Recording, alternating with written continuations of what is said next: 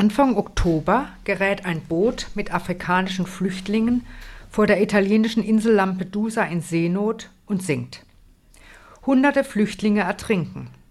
Die Presse und andere Medien zeigen sich erschüttert von dem Unglück an den Außengrenzen der EU.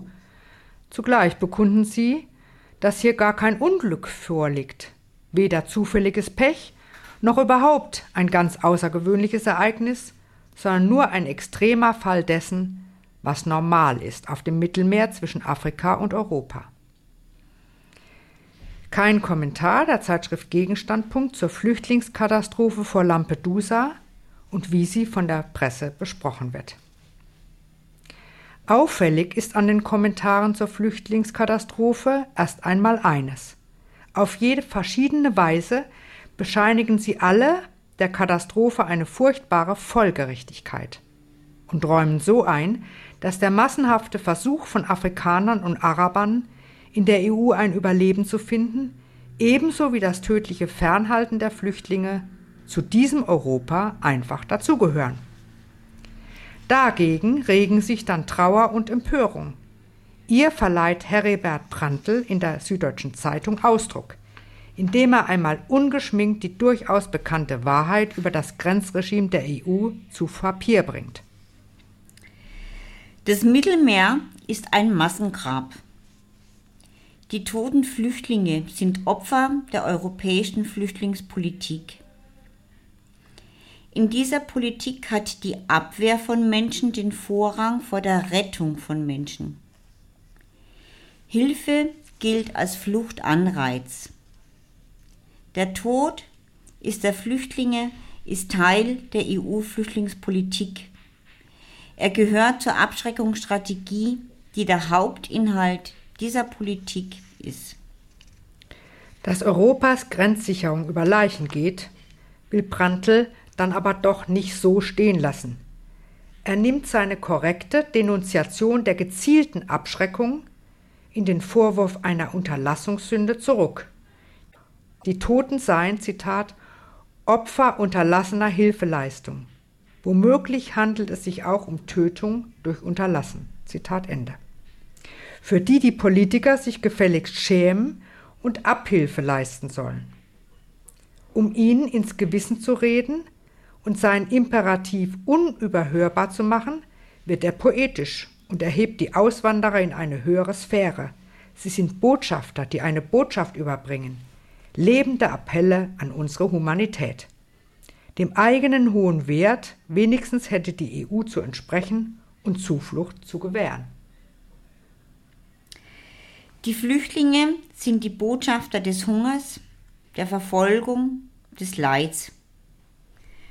Doch Europa mag diese Botschafter nicht empfangen.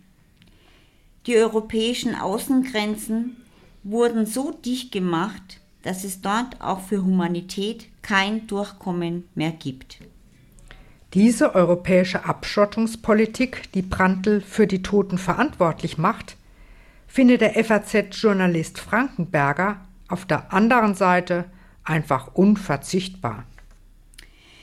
Es stimmt, die europäische Politik hat vornehmlich das Ziel, illegale Einwanderer, und um solche handelt es sich, abzuwehren. Aber fairerweise muss man sagen, dass das Ausmaß selbst die vernünftigste Flüchtlingspolitik überfordern würde. Klar, lässt man einen afrikanischen oder asiatischen Hungerleider in die EU herein, dann kommen zehn oder hundertmal so viel hinterher. Für einen FAZ-Kommentator sind die trostlosen Lebensbedingungen in den Herkunftsländern der Auswanderer vor allem eins perfekte Fluchtbedingungen. Die Not, die die Flüchtlinge aus ihrer Heimat treibt, trifft nicht Einzelne, sondern die Bewohner von eineinhalb Kontinenten. Sie hat mit temporären Problemen oder einem durch auswärtige Unterstützung bewältigbaren Ernte- oder Produktionsausfall nichts zu tun sondern zeigt einen dauerhaften Ruin, Ruin der Lebensgrundlagen der Menschen dort an. Weshalb, so der messerscharfe Schluss, alle zu uns wollen. Warum gleich neben potenten Wirtschaftsmächten wie Europa ganze Kontinente liegen, in denen nicht einmal das Überleben mehr geht, interessiert einen Frankenberger nicht weiter.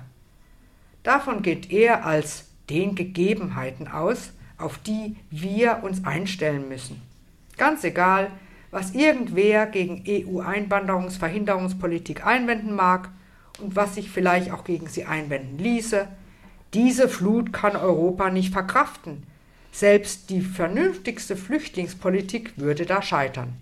So die Logik des FAZ-Kommentators.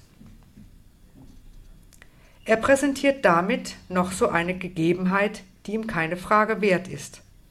Warum versteht es sich denn von selbst, dass Deutschland und erst recht die große EU nicht Millionen aufnehmen können? Fehlt es etwa an Platz? Oder materiellen Mitteln, zusätzliche Wohnungen zu bauen und Essen heranzuschaffen?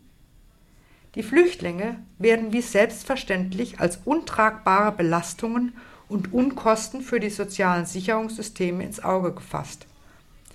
Dass die nach Europa wollen, um mit Arbeit für sich und ihre Familien zu sorgen, wird gar nicht erst in Betracht gezogen. Könnten sich die Einheimischen mit neuen zupackenden Händen nicht die Arbeit teilen, und das zusätzlich Benötigte leicht herstellen? Können sie eben nicht. Frankenberger hält sich nicht auf mit dem Warum. Er geht davon aus, dass in dieser Wirtschaftsweise massenhaft zusätzliche Arbeitsleute keine willkommene Unterstützung darstellen, sondern ein Problem. Ihm ist die Absurdität vertraut, dass Arbeit selbst, also der Aufwand, der nötig ist zur Herstellung der gebrauchten Güter, ein knappes Gut ist und schon ohne Einwanderer nicht für alle reicht, weil Unternehmer dafür zuständig sind, Arbeit zu geben, die sich für sie lohnt. Und weil sie dafür mit Lohn und Arbeitsplätzen knapp kalkulieren, ist Arbeit nicht einfach die Mühe, die sie ist, sondern ein Privileg, das der, der es hat, mit anderen nicht teilen kann.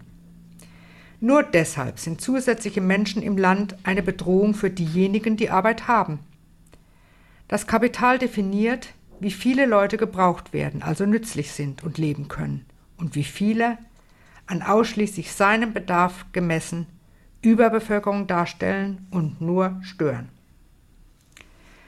Aber natürlich befinden Journalisten, sollte und könnte die Politik immerhin etwas unternehmen, damit sich solche Katastrophen im Mittelmeer nicht wiederholen müssten.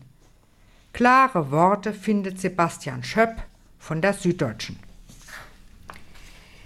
Es ist die EU selbst, die die Schlüssel in der Hand hält, um Migrationsgründe zu reduzieren. Ausbeutung und Arroganz halten Afrika am Boden. Es geht damit los, dass man aufhören könnte, die Küsten Westafrikas leer zu fischen, den Menschen mithin die Lebensgrundlage zu entziehen und ihre Regierungen dafür mit Almosen abzuspeisen. Man könnte auch das Dogma vom Freihandel nicht nur zum eigenen, kurzfristigen Vorteil interpretieren und stattdessen Handelsschranken abbauen, denn die machen es armen Ländern fast unmöglich, gewinnorientiert zu produzieren. Man könnte versuchen, die Afrikaner nicht mehr zu Rohstofflieferanten zu degradieren. Ob der Autor weiß, was er da an Umständen und Ursachen anführt? Wenn Afrika hungert, weil die EU dort, Einfuhr, dort die Einfuhr dortiger Agrarprodukte beschränkt und zugleich europäische Agrarexporte subventioniert, dann offenbart das viel mehr als eine egoistische Handelspolitik. Auch in Afrika hängt das Leben und Überleben nicht mehr davon ab, wie viel Lebensmittel die Bauern dort für sich und ihre Abnehmer erzeugen, sondern vom Geld, das sich in der Agrarproduktion verdienen lässt, und zwar auf einem globalen Markt. So viel Kapitalismus ist auf dem Katastrophenkontinent jedenfalls schon eingezogen, dass nur essen kann, wer, Schöpp sagt es, Gewinn zu machen oder sich dafür nützlich zu machen vermag in Konkurrenz zu anderen, oft internationalen Anbietern, die dasselbe wollen und unmöglich alle ihr Ziel erreichen können. Und auf dieser Basis ist Europa mit seiner Marktregulation, Finanzkraft und Produktivität im Konkurrenzkampf um Geldquellen, Preise und Gewinne gegenüber afrikanischen Produzenten nicht nur gnadenlos überlegen, es ist überhaupt das politische und ökonomische Subjekt, das mit den eingerichteten Lizenzgebühren für die Ausbeutung von den Fischgründen ebenso wie mit seinen Investitionen in die Cash-Crop-Produktion und die Rohstoffgewinnung sowie seiner Nachfrage nach den Produkten dieser drei Geschäftsfelder entscheidet, wie viel Geld überhaupt in Afrika ankommt, um als Quelle der Bereicherung der dortigen Eliten zu dienen. Kurz, die traditionellen Lebensgrundlagen der Bevölkerung in den meisten afrikanischen Ländern sind längst zerstört. An ihrer kapitalistischen Nutzung gibt es kein kapitalkräftiges Interesse. Dasselbe ökonomische System, das die Flüchtlinge hierzulande zur Störung werden lässt, vertreibt sie auch aus ihrer Heimat. Der Autor, der Europa der gezielten Ausbeutung und Arroganz bezichtigt, weiß, dass die EU ihre Politik gegenüber Afrika gar nicht ändern will, weil diese Politik den kurzfristigen europäischen Wirtschaftsinteressen ganz gut entspricht. Seinen Verbesserungsvorschlägen steht die ganze Realität des wuchtigen Wirtschaftsbündnisses entgegen, und dem trägt er Rechnung mit dem durchgehaltenen Konjunktiv seiner Forderungen. Man könnte, man könnte wenn nicht die ganz normalen kapitalistischen Geschäftsinteressen dem entgegenstünden. Diesen imperialistischen Benutzungsinteressen, denen er gerade noch die katastrophale Lage des schwarzen Kontinents zur Last gelegt hat, gibt er schließlich Recht als dem einzig gültigen Maßstab. Europas Afrikapolitik sei nicht nur für Afrika schlecht, sondern ebenso für Europa selbst, weil das Geschäft das selbst dort mit der Bevölkerung zu machen ist, womöglich von der internationalen Konkurrenz gemacht wird. Zitat Schöpp aus der Süddeutschen. Europa droht Afrika zu verlieren und verpasst damit eine Chance. Viele afrikanische Länder haben enorme Wachstumsraten. Ruanda, Kongo, ja, selbst Somalia sind weit mehr in Technologie und globale Wirtschaftszusammenhänge integriert, als das hierzulande wahrgenommen wird.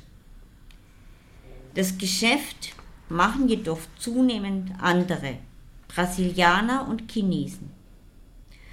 Um das zu verhindern, müsste man jedoch die rassistische Brille abnehmen, durch die die Afrikaner noch immer wie fortschrittunfähig aussehen. Vorurteilslose Eingliederung Afrikas in die globalen Wirtschaftszusammenhänge der von dem Kommentator eben noch angeprangerten imperialistischen Ausbeutung. Sollte es das sein, was Afrika weiterhilft?